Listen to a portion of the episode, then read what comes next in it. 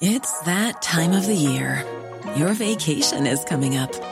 You can already hear the beach waves, feel the warm breeze, relax, and think about work. You really, really want it all to work out while you're away. Monday.com gives you and the team that peace of mind. When all work is on one platform and everyone's in sync, things just flow wherever you are. Tap the banner to go to Monday.com.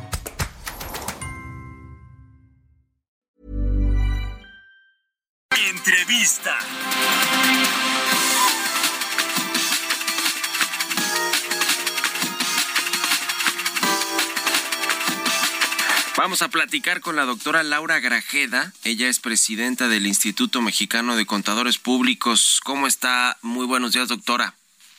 Hola Mario, muy buenos días. Gusto saludarla y muchas gracias por estos minutos. Pues ayer se anunció finalmente quién va a ser el sustituto de Raquel Buenrostro al frente del Servicio de Administración Tributaria y pues es su segundo de abordo en el SAT que era el que le eh, cobraba a las grandes empresas los créditos fiscales y los hacía pagar pues lo que deberían, lo que deben pagar en teoría, eso es lo que nos decía Raquel Buenrostro, es eh, el, eh, el, que venía desempeñándose como administrador general de grandes contribuyentes, Antonio Martínez Dagnino, quien no tiene demasiada experiencia en el tema financiero fiscal, creo que además es muy joven, amigo de los hijos del presidente López Obrador. ¿Cómo ve la figura, perfil de Antonio Martínez Dagnino y lo que vendrá para el SAT en, hacia el resto de la administración? Sí, Mario, muchas gracias. Pues eh, ahora sí que no podemos opinar sobre la designación, la nominación o el nombramiento que se dé. Falta todavía que, que pase ante la Comisión de Hacienda y ante el Senado. Sin embargo, pues para nosotros es una oportunidad de, de interactuar, un nuevo diálogo eh, constructivo para que sigamos trabajando de manera coordinada con el SAT para contribuir en este fortalecimiento que se requiere de la cultura contributiva en el país. Efectivamente es una persona que ha colaborado no más de tres años en el SAT, ocupando una posición muy importante donde, pues, bien administraba a menos de 12 mil contribuyentes, la recaudación era del 48%, muy, muy alta, ¿no? Y, sí, efectivamente, eh, la recaudación, pues, durante esta gestión, durante este, eh, ahora sí que, que gestión de, de del Ejecutivo, pues eh, no ha habido condonaciones para los para las empresas, no ha habido eh, beneficios, no ha habido quitas, ¿no? Y por eso, obviamente, la recaudación se ha ido para, para arriba. Así que ahora, con un padrón de 80 millones de contribuyentes, pues veremos este resultado. Eh, la gestión de Raquel Buenrostro en, al frente del SAT pues por lo menos había sido eficiente en términos de cobrar impuestos, incluso durante la pandemia, la crisis económica que generó la pandemia de COVID-19, pues con todo y todo la recaudación no se desplomó y, y, se, y se logró mantener. Ya sabemos que la recaudación fiscal es pues muy importante para financiar el gasto público, el presupuesto todos los años. Y, y bueno, sorprendió de alguna manera, ¿no? También la salida de Raquel Buenrostro que era una de las funcionarias que venía haciendo el trabajo bien en términos de eficiencia, no sé si también en términos de cómo cobraba los impuestos, no solo a los grandes contribuyentes, sino a todas las personas físicas y morales que estamos cautivos en el, en el SAT.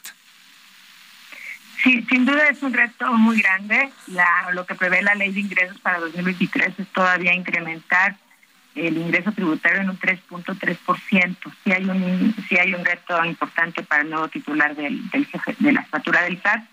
Sin embargo, pues bueno, también hay, hubo avances con la anterior jefa del SAT en temas sensibles que entraron en vigor este 2022 y que todavía hay tareas pendientes que, que continuar. Eh, si bien eh, a partir del, de enero de este año eh, hubo novedades en cuestión de migración a facturación 4.0, el complemento carta aporte, ha habido de, un rezago desde la pandemia de, de, escasez de citas, pues hay un reto muy, muy, muy importante para el nuevo titular, porque pues estos siguen, siguen pendientes, siguen muchos contribuyentes sin lograr poder cumplir con sus obligaciones fiscales. Nosotros hemos realizado planteamientos técnicos ante el, la anterior jefa del SAT y bueno, esperamos que haya continuidad, que haya acercamiento, que haya diálogo y que se generen estos puentes de comunicación necesarios entre la contaduría pública, los organismos profesionales, las cámaras con el SAT, para seguir trabajando de manera coordinada ¿no? con las autoridades de, gobierno, siempre en beneficio de los contribuyentes y generando esta cultura de, pago de impuestos, ¿no? que, no es nada sencillo para, para ninguno de nosotros.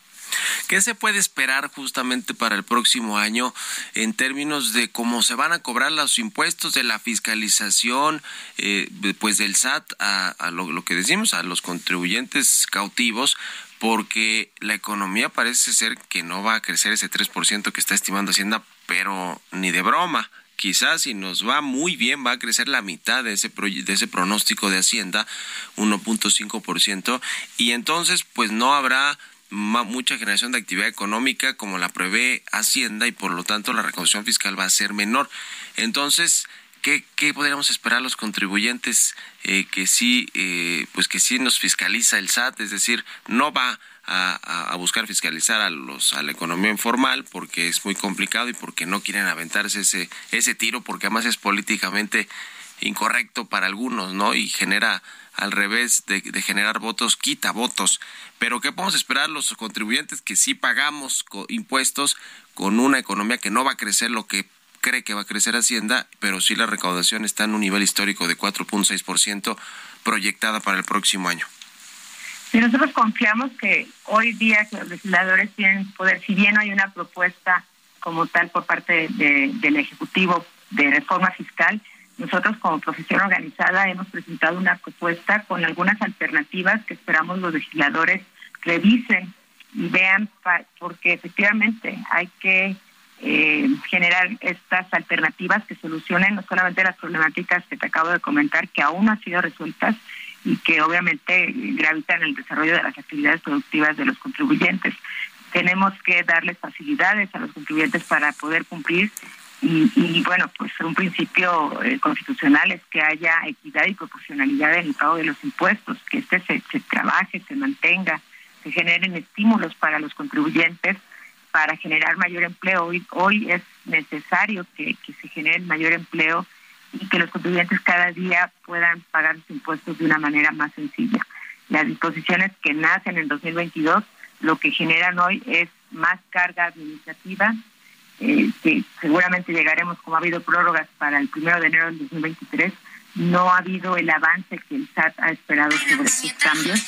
El avance ha sido mínimo, en la facturación 4.0 el 3.3%, en el complemento carta aporte, el ICPDI, eh, había publicado el SAT en, hace algunos meses que solamente 67 mil contribuyentes han cumplido en, en esta implementación hablando de 14 millones de contribuyentes que transitan mercancías en el país. Entonces sí, sí está el reto adelante muy, muy grande y solamente brindando facilidades, facilidades no, no de condonaciones, sino estímulos fiscales que generen empleo y que generen efectivamente una reactivación eh, económica.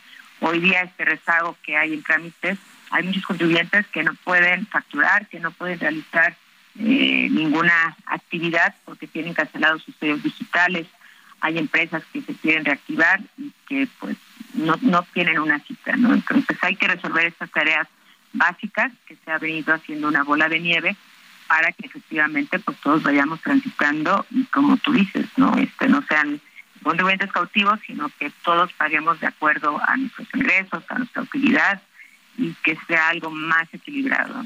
Y será a través de los estímulos fiscales que hemos propuesto este, que hay topes que desde hace más de 10 años no se actualizan en cuestión de deducciones para personas físicas, para adquisición de automóviles, la industria pesquera, este, desde hace muchos años se les quitó el, el estímulo para, para el diésel y pues hoy al contribuyente le cuesta mucho más operar y mucho más eh, pagar impuestos porque tienen que implementar sistemas, porque tienen que contratar personal que les asista para, para realizar estas funciones. Nosotros nos reiteramos en la mejor disposición para seguir eh, con nuestras competencias, eh, pues aportando elementos técnicos que generen alternativas que puedan solucionar estos problemas. Y pues estaremos muy atentos al llamado de esta persona, de este nuevo jefe del SAT, para contribuir y para ayudar a través de nuestros 60 colegios federados y nuestros más de 20.000 afiliados, que deseamos que haya éxito al frente del SAT, que sea en beneficio del crecimiento de México y que pues esto también beneficie a, toda la sociedad en su conjunto. Y para empezar, que ya haya citas, ¿no? Más citas disponibles para hacer trámites ante el SAT o para dar de alta empresas, en fin, en fin, que es algo de lo que se le criticó mucho a Raquel Buenrostro, sobre todo en esta recta final de su mandato como jefa del SAT. Muchas gracias, doctora Laura Grajeda, presidenta del Instituto Mexicano de Contadores Públicos, por estos minutos para el Heraldo Radio y muy buenos días. Gracias, Mario. Buen día. Hasta luego. Ever catch yourself eating the same flavorless dinner three days in a row? Dreaming of something better? Well, HelloFresh is your guilt-free dream come true, baby. It's me, Kiki Palmer. Let's wake up those taste buds with hot, juicy pecan-crusted chicken or garlic butter shrimp scampi. Mm. Hello Fresh. Stop dreaming of all the delicious possibilities and dig in at HelloFresh.com. Let's get this dinner party started.